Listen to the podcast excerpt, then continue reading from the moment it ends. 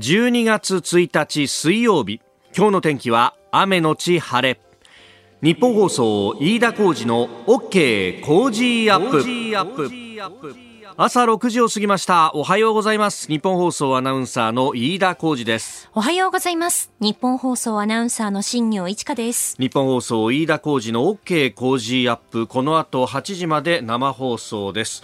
えー、今朝はね、えー、もうかなり激しい雨が降っているなと、我々、まあ、3時台、4時台にね、えー、迎えが来て車に乗っていくわけでありますが、もうその時間、えー、タクシーの天井を叩く雨音というのがものすごく激しくそうですよね。ね。そしてあのこう家にいても窓ガラスこうこうガタガタガタガタってこうたまにこう震えるので、それで目が覚めたような、ね、そんな風雨ともに強いというところでありますが、はい、えーメールやツイッターもね、様々いただいております。横浜泉区さすらいの管理職さん51歳の方、えー、今日は雨音がすごくて4時に目が覚めてしまいました。井田さんの出勤時刻あたりもすごかったんじゃないでしょうかとおっしゃる通りですね。それからツイッターで長門の男さん、えー、12月スタート嵐ですねと、えー、東京大田区は4時ぐらいから断続的に激しい雨、風も強いんで横殴りしかも弱まる間があまりないんで、もう雨がっぱが意味をなさなくなりました。傘は危険かもしれません。レインコート、レインブーツで履き替えの準備をした方が安心かなと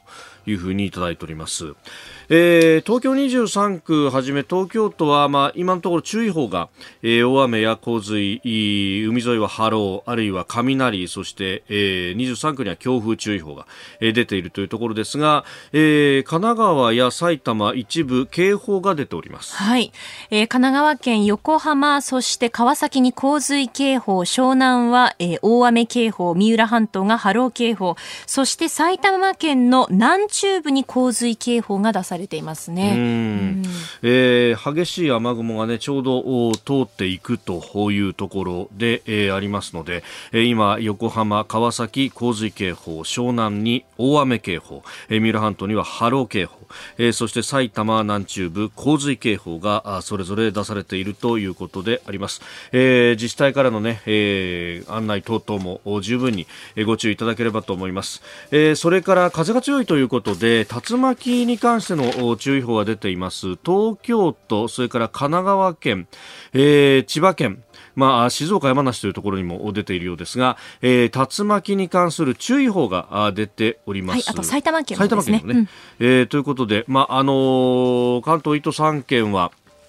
まあ、風が強い状況が続いているということもありますので、えー、十分ご注意いただければと思います、えー、それから停電に関する情報です、えー、東京電力パワーグリッドによりますと現在、えー、神奈川県の伊勢原市相模原市緑区秦野市、えー、東京都の北区、えー、千葉県の富津市、え、茨城県の笠間市それから山梨県の上野原市などおよそ4460件で、えー、停電が発生しております。えー、東京電力で現在状況の確認を行っていますが復旧の見通しは立っていないということです。お住まいの方ご注意ください、まあ、これが風に関するものなのかどうなのかというのはね、えー、その辺も含めて、えー、今状況の確認を行っているということであります、はい、えー、風でですね切れた電線等があった場合は決して近づかないように、えー、お願いをいたします。まだね暗いところですんでちょっとあの停電になってということになるとまあ思わぬものが外落ちていたりなんかすることも、えー、ありますんで十分ご注意いただければと思います。今日もね、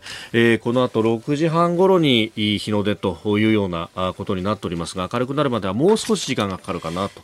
えー、いうところだと思います。はい。はい、えー、そして今日なんですけれども、お天気ですが、うん、関東地方、えー、日本気象協会の方に先ほどお電話で伺ったんですが、うん、8時、9時頃が雨風のピークになりそうです。で、この時間帯になりますと、通勤通学の時間帯になると思いますので、うん、あの、この強い南風で交通機関が乱れる恐れもありますので、あの、番組の中でもお伝えしますが、交通、交通情報にもご注意ください。えー、そして気温がもう暖かくて、現在16.7度を指しておりますが、有楽町のね、はい、上の温度計。指しているんですけれども、あの、今日はですね、朝よりも夜の方が気温が下がるということでして、夜9時になると10度くらいにまで一気に下がるのではないかということですので、お帰り遅くなる方は、まあ、今の時間で暖かいんですけれども、うん、コートですとかマフラーお持ちになった方が良さそうですね。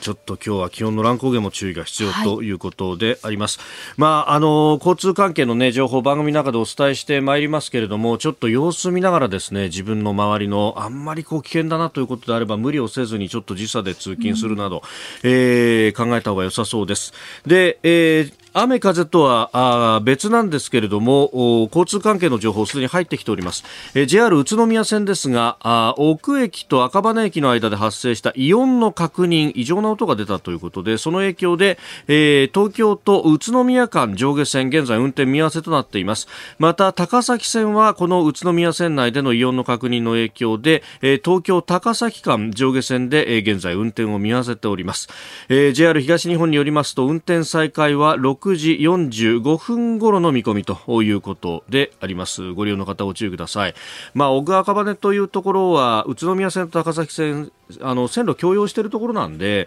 えー、もう影響は一緒に出るという形です。それから、あの、直通している上の東京ライン、えー、この辺りも影響が出るのではということになろうかと思いますので、まあ、ご利用の方、十分ご注意いただければと思います。えー、交通関係の情報は入り次第お伝えしてまいります。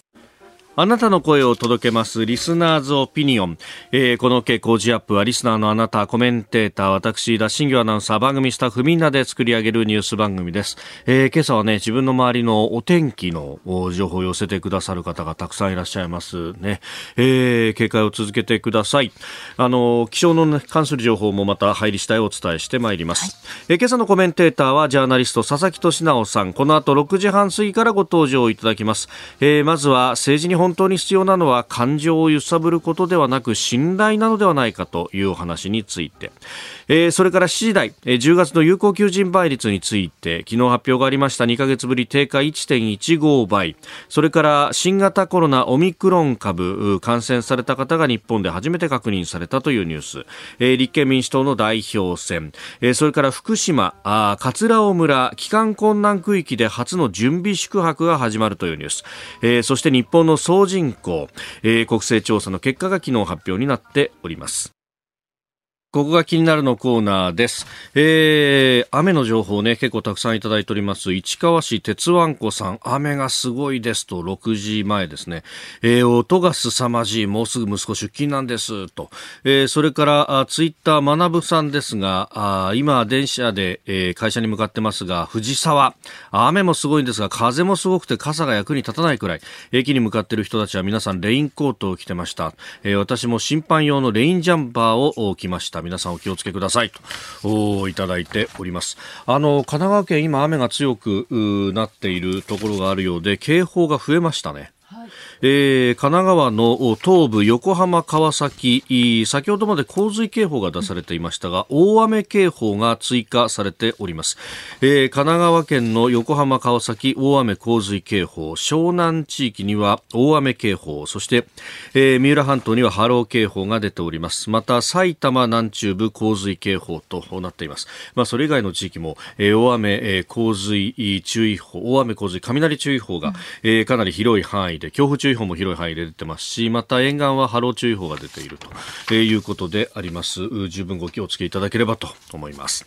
さあスタジオには長官各紙が入ってまいりました、えー、今朝の一面トップは新型コロナのオミクロン株というところ、まあ、これをね、え、取っているところが多いというところであります、まあ、国内で初めて確認されたということで、えー、朝日毎日産経という3市一面それれから読売はオミクロン株国内初確認ですが入国禁止の例外を厳格化するということを一面に掲げております、えー、これについてね後ほど今日のコメンテーター佐々木俊直さんとまた深めていこうと思っております、えー、それから東京新聞はえー、立憲民主党の新代表に泉健太氏が選出されたというのを一面トップから大展開という形になってております。えー、まあ、あの、これもね、後ほどまた佐々木さんと深めていこうと思いますが、おおと思った記事がですね、えー、産経に載っていたんですが、あの、泉さんが選出されました。泉さんは、あ昭和49年の7月29日生まれだということなんですが、えー、実は7月29日生まれの国会議員は他にもいらっしゃって、えー、昭和32年7月29日生まれの岸田文雄さん、えー、自民党総裁で総理大臣。それから昭和29年、えー、7月29日生まれが C 和夫さん、共産党委員長と、えー、まさかのですね、えー、自民、そして、え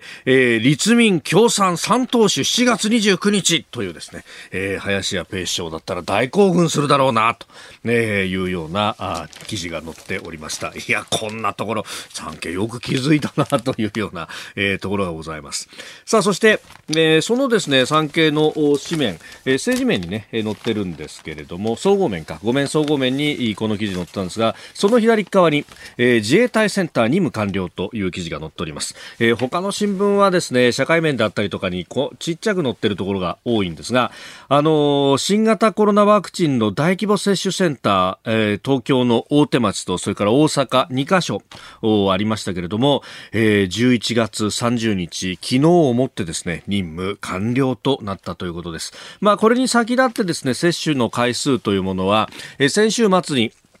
え、岸防衛大臣の記者会見の中でも、す、えー、で、に数字が出ておりましたが、196万回の接種ということで、まあ、大体接種した方々、日本全体で、え、ワクチンを接種した方の1%は、えー、ここで接種したんだと。いや、実はうちの親父もですね、あの、横須賀に住んでるんですが、わざわざ、あの、東京大手町まで出てきてですね、いや、こっちで打った方が早いかもしれないからさ、なんつって打ってたんですけれども、まあね、あの、早く打ちたいっていう方にとってっては、あるいはね、あの、職域だとかっていうのがなかなかやりづらい方にとっては非常にこれが、あの、役に立ったというところもあるし、何より、空気が変わったと、ここまで本気でガンガン打つんだなと。まあもちろんですね、あの当時自衛隊取材してると、いや、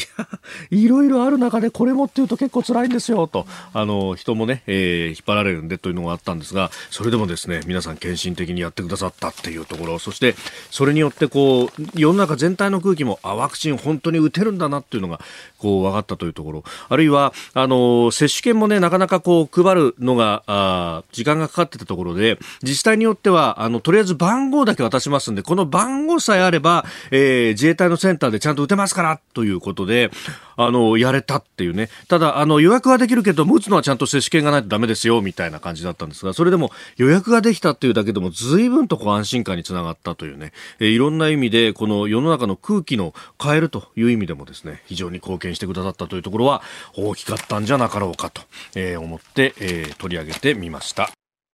ここが気になるプラス。この時間からコメンテーターの方々ご出演です。今朝はジャーナリスト佐々木俊直さんです。おはようございます。おはようございます。雨大丈夫でしたかすごいですね。タクシーでここまで来たんですけど、えー、青山通り結構何箇所かうっすら冠水してて、ザバーンと水しぶきが2メートル近く上がりですね。なるほど。このままつかないんじゃないか、ニッポン放送にと思いましたけど、無事到着しました。いや本当ありがとうございます。しかしもう台風並みという感じになってね。すごいですよね。久しぶりの大雨ですよね。えー、交通関係ね、電車も影響を受けてますんで、えー、また、あ動き次第、えー、様々情報入り次第お伝えしてまいります。さあ、えー、佐々木さんにまず伺うテーマなんですけれども、佐々木さん、あの、ノートで、はい、えー、まあ、もともとメルマガとしてね、うん、配信されていたものをノートにも上げてらっしゃいますが、えー、最新号は政治に必要なものということそうですね。感情を揺さぶることじゃなく信頼だっていう記事を書いてたんですけど、はい、まあ、あまりにもね、なんか、感情で動くシーンが多すぎて政治家の側もねなんか特にツイッターとかで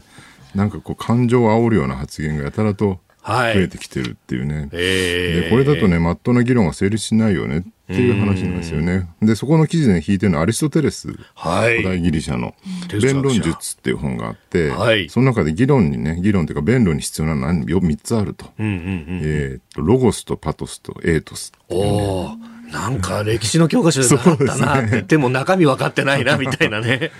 パトスが感情ですよね、はい、パッションですよね。ロゴスがまあロジックで要するに論理であると。だからまあ感情でみんな動きやすいと。本当はだから論理的にね、こうこうこうだってファクトを提示して説明すればいいんだけど、なかなかね、論理だけだとみんな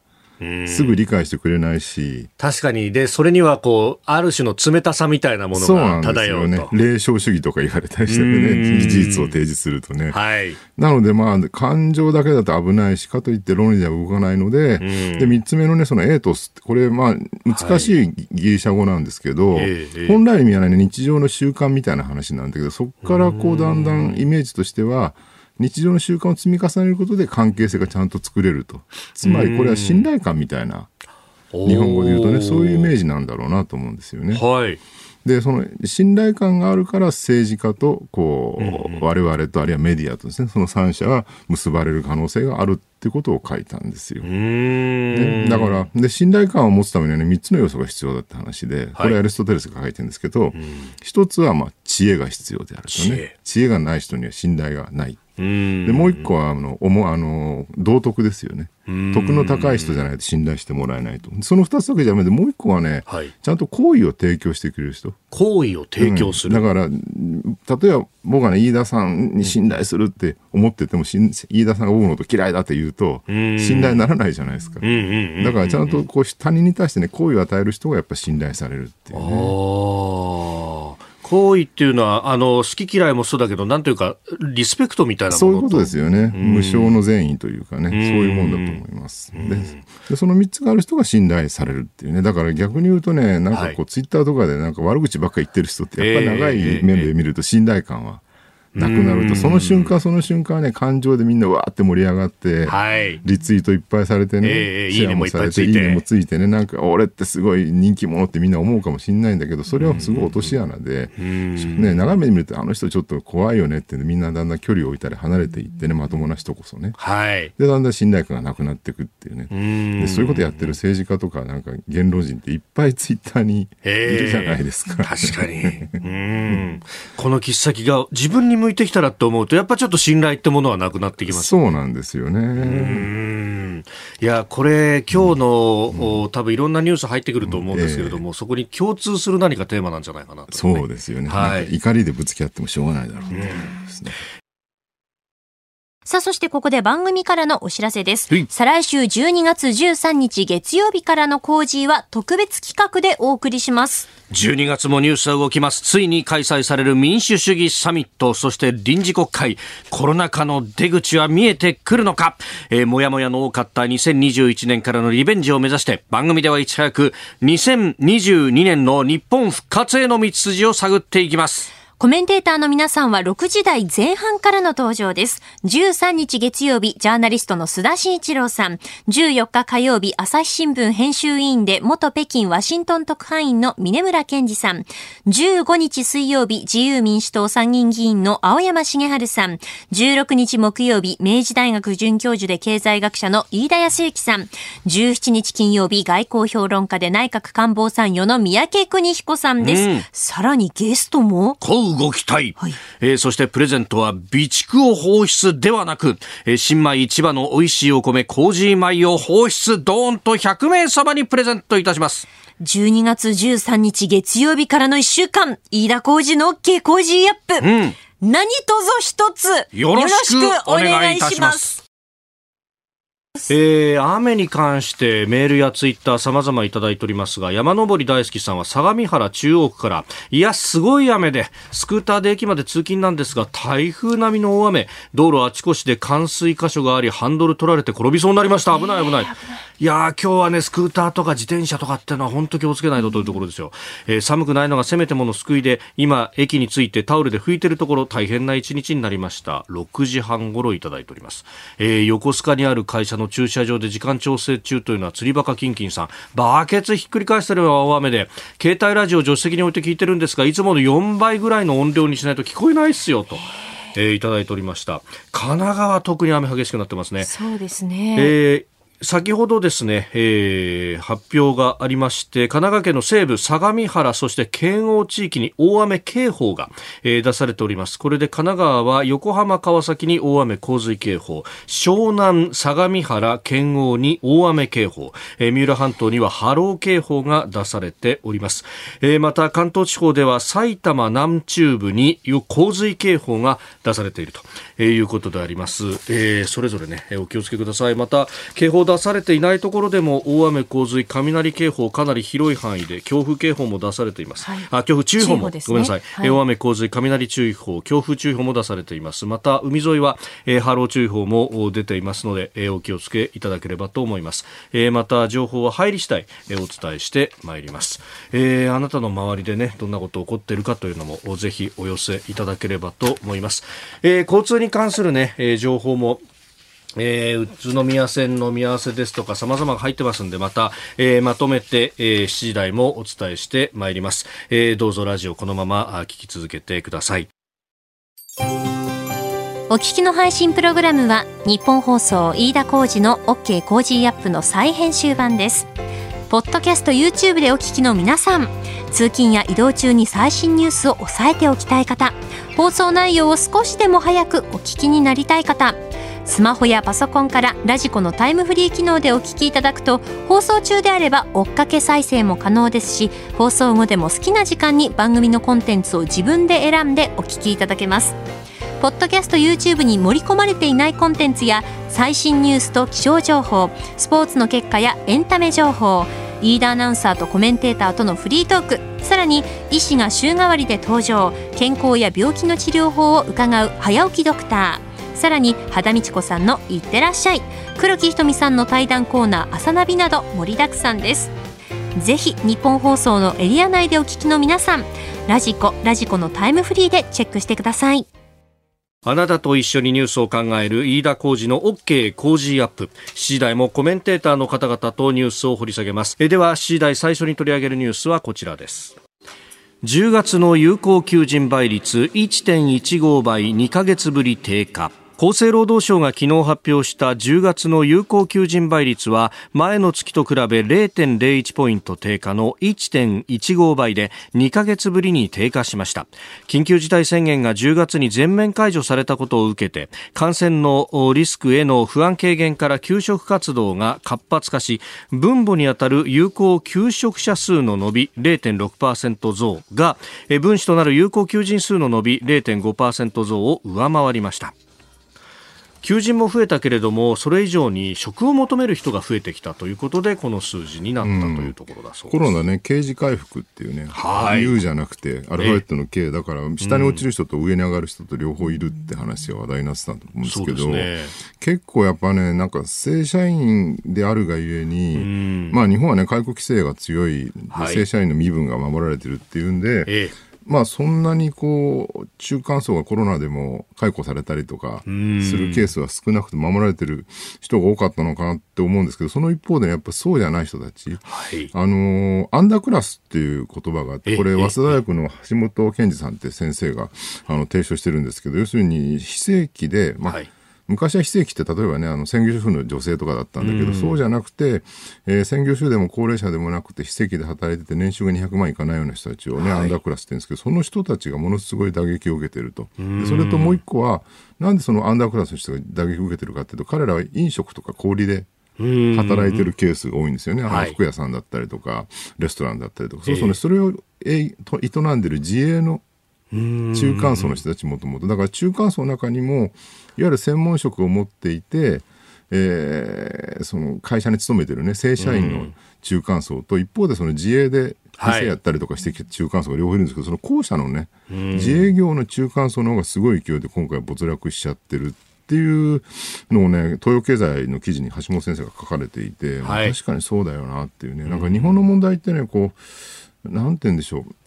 よくアメリカなんかほら上位1%の富裕層が、ねお金を、ね、独占してそれ以外の中間層がすごい没落してるって話がある。確かにそうでアメリカの場合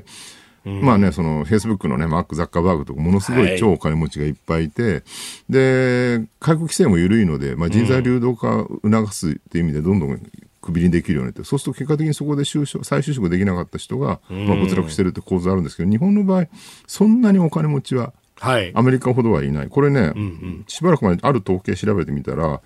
えー、いわゆる富裕層、えー、大体資産100万ドルだから日本円で1億円以上の金資産がある人が、アメリカだとね、えー、10%近く、あ、違う、6%か、人口の。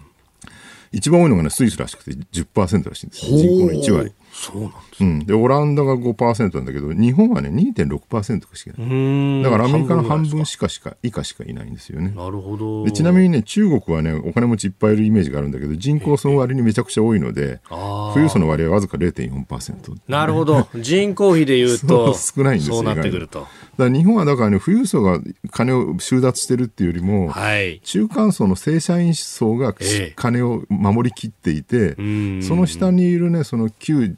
中間層の自営業とか、はいえーアンダークラスの非正規の人たちがどんどん転落してるっていわゆる底抜けの状態がね起きてるっていう感じなんですよね。そこを見ないとねなんかこう金持ちから税金取れば日本は、えまあ、大丈夫だみたいなよよくわかんない意見になっちゃうので、そうではないってことをちゃんと認識しておくのは必要なんじゃないかなと思うんですよね。でそういう若者アンダークラス層とかからすると、正社員でこう地位が守られているみたいなのって、これは既得権じゃないのと。そうなんですよね。ね、就職活動した時期によってこの身分になれるかどうかが決まるっておかしいじゃないって。そうなんですよ。しかも、そうなるわけですうんしかもそのね、転落しちゃった側がね、もはやもう若者でもなくなってきてて、ええええ就職氷河期世代でいうとね、もう40代半ばですからね。で、だからね、こう全体のね、有効求人倍率とか失業率って数字はもちろん大事なんだけど、それだけ見てると実は見えてこないんところってあるんですよね。全体で言うとやっぱ正社員の数がすごく多いから、失業率もそんなに低くないようにね。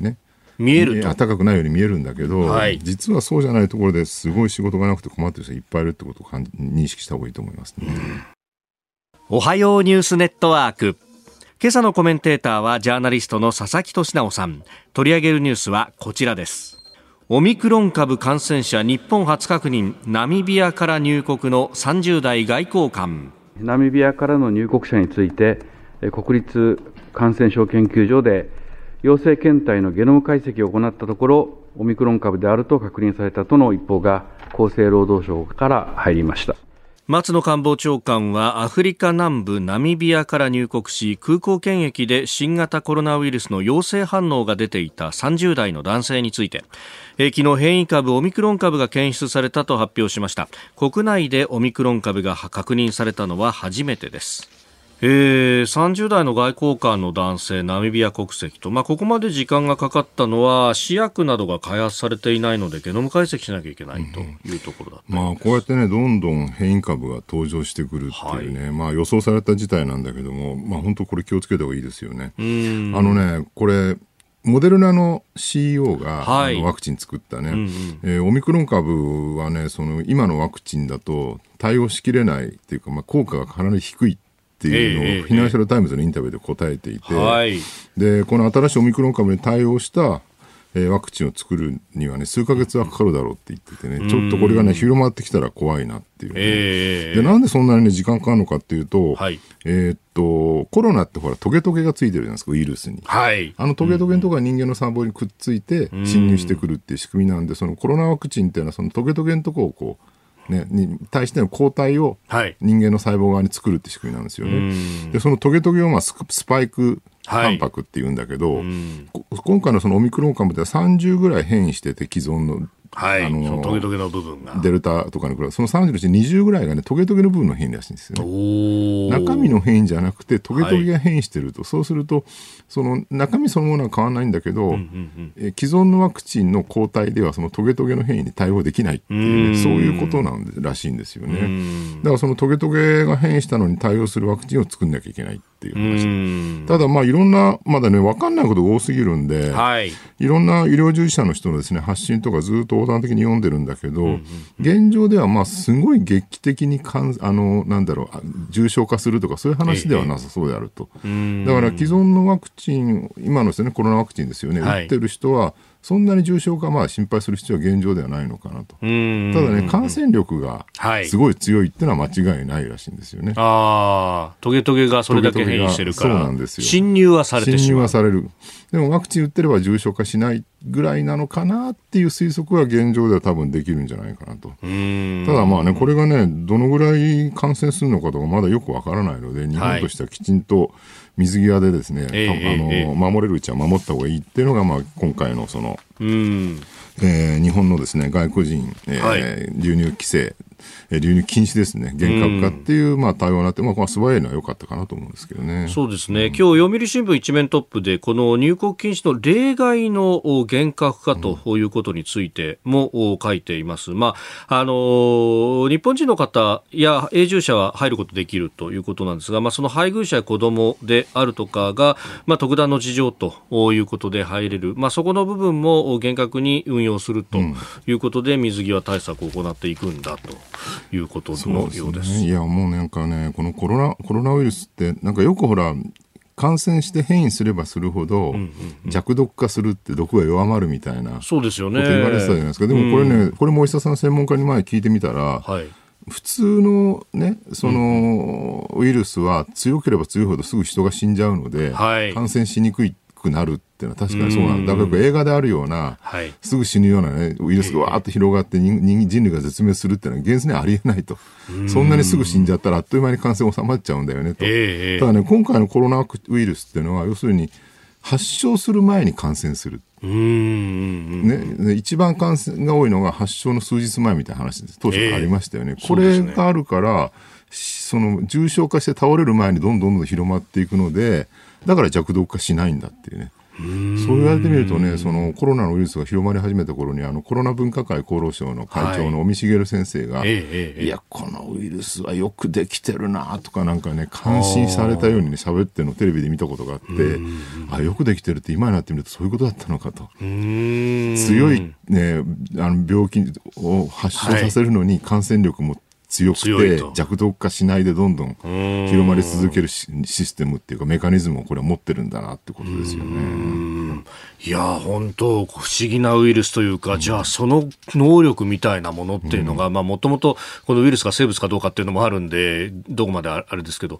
どこで獲得したんだろうなっていうね、自然界でそんなことがあるんだっていうこと。まあ一時ね中国のあの武漢のウイルス研究所から流出したって最初それ陰謀論みたいに言われてたんだけど、はいある時期からね結構 MIT テクノロジーレビューとかいろんな、うん。わあのウォール・ストリート・ジャーナルとかあの辺が、い、やこれ意外にそうかもしれないと。研究所流出説ってあ案外陰謀論じゃなくて、検証した方がいいみたいなことを書き出したりとかしてて、まあ、未だによくわかんないですよね。うん。ただ管理はずさんだったんじゃないのかとか、そういうこう客観的なね、ね。事実みたいなものは出てきてはいるっていうところですよね。えーでは続いて、えー、2つ目こちらのニュースです。立憲民主党代表選泉健太氏を選出。立憲民主党は東京港区のホテルで臨時党大会を開き2017年の決闘以来代表を務めてきた枝野氏に代わって決選投票の末泉健太政調会長が大阪誠治元総理補佐官を破って新しい代表に選出されました。まあ、あのこの、ね、代表選中からそ焦点となっていたのが共産党との、まあ、連携についてでありますが、えー新代表就任の記者会見でもそのことを聞かれておりました。その答えをお聞きいただきます。共産党との協議？我々としては白紙も何も前回の総選挙に向けて交わしたものという理解をしておりまして現時点で何かが存在しているということではないのかなとで我々としてはやはり党の総括そして再生を今目指しているというところですので現時点で何かが存在しているという考えはやっぱりないですね。はい。これ、まあ、前提として記者がですね、共産党の、まあ、小池書記局長が、まあ、会見の中で、まあ、立民との連携っていうのは、あ衆院選を目指してやってきたもんだと。ということは、衆院の議員の任期までは、この連携というものが有効なんであるという趣旨の発言をしたこと、まあ、それをどう捉えますかと聞かれて答えたところなんですが。まあ、ゼロベースでってことですよね。えーやめるともやるとも言っていないっていう。はいだからね、これ、今回の選挙で、まあ、いろんな振り返りがされてるんだけど、見てるとやっぱり小選挙区で割に善戦してて、はい立民は。で、比例でかなり減らしてるっていうね。はいで、小選挙はね、やっぱりそうそう考えるとね、ある程度、やっぱ野党共闘の効果はあったのかなと、共産党とのね、選挙協力で。はい。でなおかつ、まあ、個人的に魅力のある政治家はやっぱり立憲民主党もいらっしゃるので、そういうところが小選挙区では強いっていうのは、はい確かにあると思うんですよね。だ問題はやっぱり比例で大きく減らしてるっていうのは、えーその個人個人の政治家のパーソナリティじゃなくて、立憲民主党って存在そのものへの、その信頼がかなり失われてるっていうふうには捉えた方がいいんじゃないかなと思うんですよ。で、なんで信頼が失われたのかっていうのは、これもね、いろんな人がいろんな意見言ってるんだけど、こう若者関係の記事をいろいろ読んでみると、やっぱり多いのは、一つは、ええ。えー経済とコロナですね。経済対策とか、そのコロナ対策について、なんか有効なちゃんとした政策を打ち出してないと、自民党のやってることを批判してるだけでね、っていうのが一つと、はいあともう一個はね、やっぱりね、口汚い。口汚い。支持者を含めてね。だからなんか、要するに、現在のその自民政権に対する、はい。そう悪口を言ってるだけええで、なんか、えーそれ以上何したいのかよくわかんないっていうね。特に例えば今の20代とかだと、ね、安倍政権、ものすごい長い間続いたわけですから、はい2012年からですもんね、そうすると、もう物心ついた時からぐらいからずっと安倍政権みたいなイメージだったわけじゃないですか。はい。で、そこで一生懸命やってきた安倍さんに対して、なんであんなに、ね、何もしてない人が悪口言ってんだってイメージになっちゃってる部分は多分あるんじゃないのかなっていうね。民主党政権時代のっていう批判もあるんだけど、それはまあ中高年の人たちですね、覚えてるのはね。ええもう2000、あれ9年、8年でしたっけ？そうですよね。もう10年以上前の話ですからね。13、4年前なんで、成立したのはね。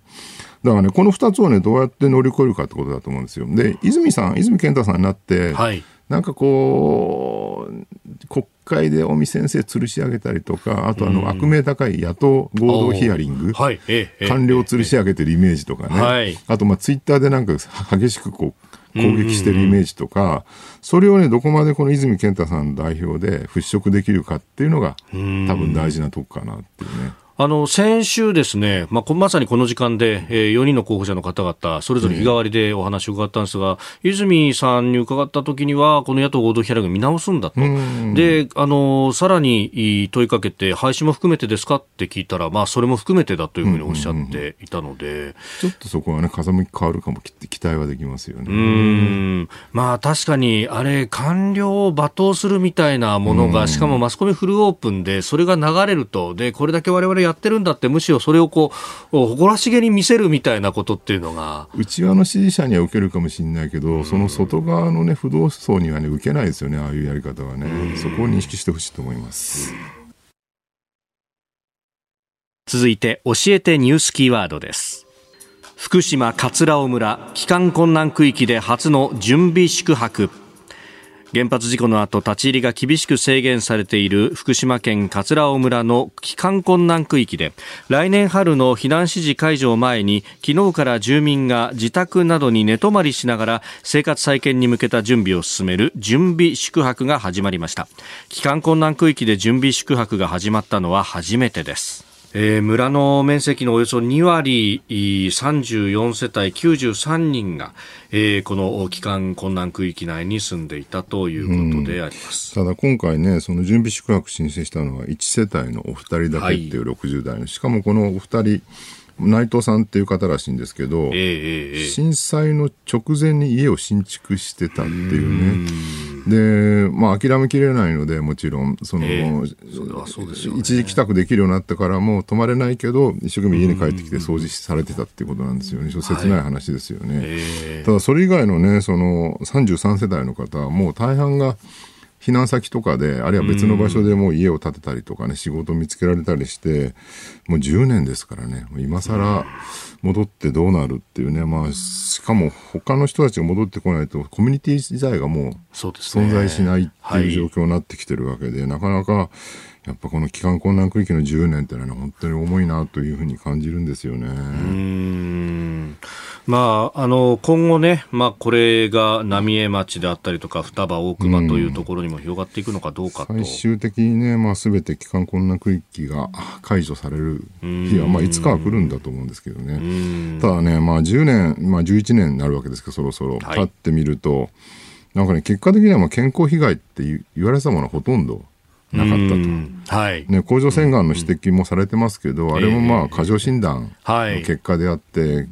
えーその原発のね放射線によって甲状腺がんが広まったって話ではなかったわけですようね。ん。で考えてみるとねそうやって考えるとねなんはい。かこの10年、11年の、えー原発事故の被害っていうのは結局ほとんど風評被害だったよねっていうね、まあ、例のあの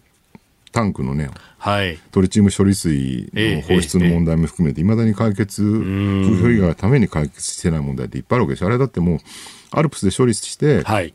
トリチウムだけにしてですね、うん。で、それをね、あの海にに流すってことは別に全世界的にどこの原発でもはい。やってることなんで問題ないんだけど、結局地元の漁漁協とか反対してるのは、またそれでね、メディアが大騒ぎして、はい。処理水、まあ、今までの汚染水って呼んでるところとか、ええええええ見出しにも立てるところあります処理済み汚染水ってわざわざ呼んだりとかね、そんなところもあるわけですよ、大手メディアでね。で、その処理済み汚染水を流しましたって言ったら、それまた風評被害になって、また魚が売れなくなると、いまだにやっぱり、ね、福島の野菜とかでも、はい、結構市場では値段が叩かれたりしてるケースもあってですね、えー、なかなか昔通りには戻ってないっていうね、現状もあるわけですよね。だからそこからね、その風評被害からどうやって最終的に脱却するのかって道筋が、まだやっぱ現状見えてない部分があるのかなと思うんですよね。うんいやその辺はこう、メディアがどう報道してきてそれがどう影響してきたかとかっていうのも検証しなきゃいけない自分自身の問題なんですよ。でメディアってねやっぱ当事者であるっていう自覚を持たなきゃいけないんだけど常にこの自覚がない。だから風評被害が例えばもう終わりだって話になってきたらきっと、えー、ネットで広がった風評被害、今も残る傷跡みたいな記事を書いて、で自分たちの風評被害はあまり気にしないっていうね、このね、当事者性を復活させることが多分大事だと思います、ね。続いて、ここだけニューススクープアップです。この時間、最後のニュースをスクープアップ。日本の総人口1億2614万人、高齢化率は過去最高。総務省は昨日令和2年国勢調査の確定値を発表しました令和、あ平、ごめんなさい、令和2年ですね、えー、10月1日時点の外国人を含む日本の総人口は、平成27年の前回の調査から0.7%減の、えー、およそ95万人減少、1億2614万6000飛び99人となりました。また、総人口に占める65歳以上の割合は2.0ポイント増の28.6%で、過去最高を更新しております。えーまあ、人口はピークからすると少しずつですが減りつつある高齢化率はどんどんと上がっていっているという状況、うん、外国人が意外と増えててコロナにもかかわらず、うん、43%増、はい、そうですね、現在274万人が日本に住んでいると、はい、で一人暮らしの世代が、ね、どんどん増えていく。だから高齢化ともう一個の問題は、はいその結婚しない生涯未婚の人がどういう人生設計を描くのかっていうのが分かんないっていうね、昔僕らがね新聞記者だった80年代90年代ってよく税金、増税減税とかあると、あの記事で標準世帯では1家族あたりっていうね、何何円の負担ゾーンとかって書いてある、あの標準世帯っていうのは、えー、サラリーマンの夫と専業主婦の妻と子供2人っていうのがね、標準化で。今その標準じゃなくなっちゃって少数派なんですよ、そんな。そもそも専業主婦がほとんどいなくなってきてるっていうね。うんうんうん、世帯数で見ると、ね、世帯数増えてて、それは単身世帯が増えてるから。そうなんですよね。ね。で、しかも今の30代、40代ぐらいの女性だと、うん。まあ、男性も含めてね、もう一生結婚しない人が多分3割とか4割ぐらいになるんじゃないかっていう話もありますよね。えー、ちなみにね、面白いなんか統計があって、はい、未婚の女性の方が、うん、えー、男性よりも、えー、幸福度が高いみたいなね。でも確かにね、女性ってね、僕、年取ってくると分かるんだけど、はい、友達多いですよね。友達多い。ね、年齢上がれば上がるほど。男ってね、年齢上がれば上がるほどね、だんだん友人が減っていって、みんな孤独になっていくっていうね。山登りするとすごい分かるんですよ。山登りすると結構シニアの人多いんですけど、はい、女性はね、集団で登って必ず。へたまに一人の人いるんだけど、それはね、死ぬほど見客の力強い女性で。なるほど。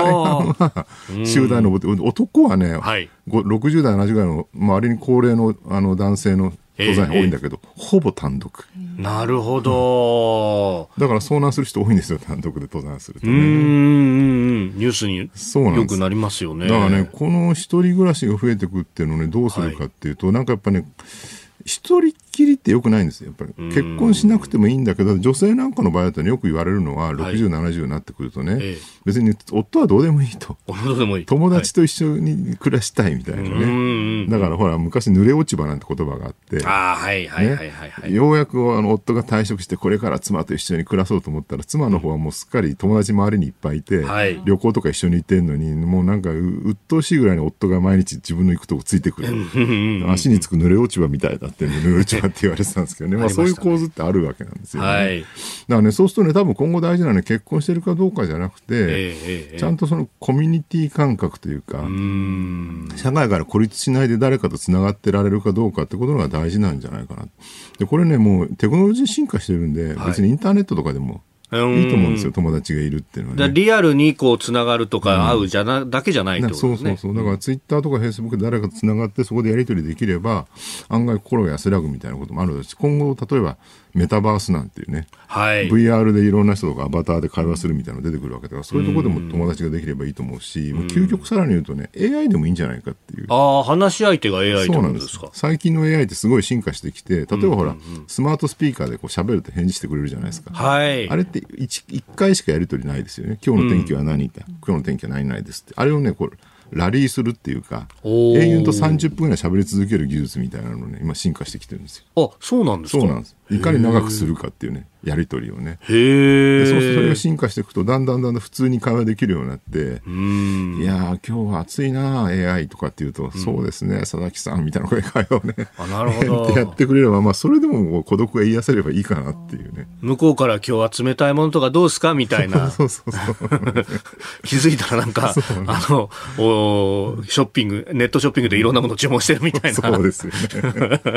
詐欺情報出てきそうですね。そういう AI とかもね、まあ、もう技術の進歩っていうのはいろんなところに。そうなんですよね。だからそういう形でね、まあ、ありとあらゆる方法を使って、その人が孤立しない、はい、まあだからもちろん好きで孤独になる人は全然いいんですよね。ええ、でもやっぱりなんか寂しいとかね、はい、なんか誰かと喋りたいっていう欲求が必ずあると思うので、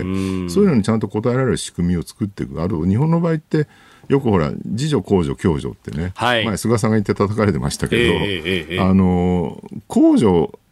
は、まあ、確かにあるんだけど、はい、その今日の部分ですよね、だから自分でも公でもなくて、その真ん中の中間共同体って言われる部分が、非常に日本は乏しい、なぜかというと、昭和の頃まではそれ企業が担ってたからでさらにその前の戦前とかになると農村の村社会とかが担ってたと、はい、でこれが2000年頃からねやっぱグローバリゼーションの波とかでだんだん終身雇用がなくなってきたりとかして、えー、で社会あ会社がですねその助けてくれるって仕組み消滅しちゃったじゃないですか。それに変わるものがないんですよね。今の日本だから自分の力で何もできなくなったらあとはもう公的な扶助に頼るしかないっていう、はい、その中間がないって問題が起きてる。でそこをね、もうちょっと再構築していくってことは多分今必要なんじゃないかなうん、でその辺のお、ね、問題と先ほどおっしゃったそのアンダークラスの方々とかっていうのは非常に重なってくるところがあるし、ね、でなかなかそのあのやっぱ情報が入ってこないし、うん、それをこう噛み砕くっていうのがなかなか難しいから控除にアクセスできない人たちが増えてるとかって結局ここの真ん中の抜け落ちってすごく問題題が多いですよね。そうなんですよね。だから例えば、